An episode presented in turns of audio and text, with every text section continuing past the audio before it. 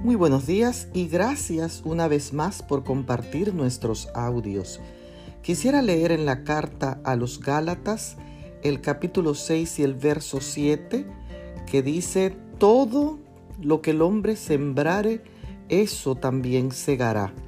El apóstol Pablo, a través de este texto, nos hace el llamado a sembrar semillas de conducta y respeto que honren a Dios, pues si no hacemos nuestra parte, no recibiremos las bendiciones de Dios. ¿Qué siembras? ¿Odio? ¿Rencores? ¿Desánimo? ¿Adulterio? ¿Orgullo? ¿Infelicidad?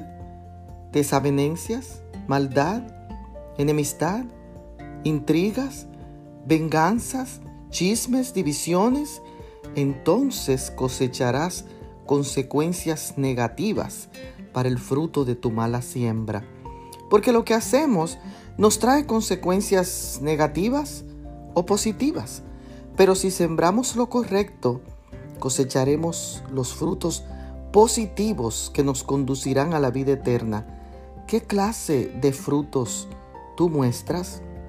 Hoy el Dios Todopoderoso te invita a sembrar lo que agrade a Él, para que al final del día puedas cosechar gozo, paz, sanidad y además puedas tener una vida abundante y eterna.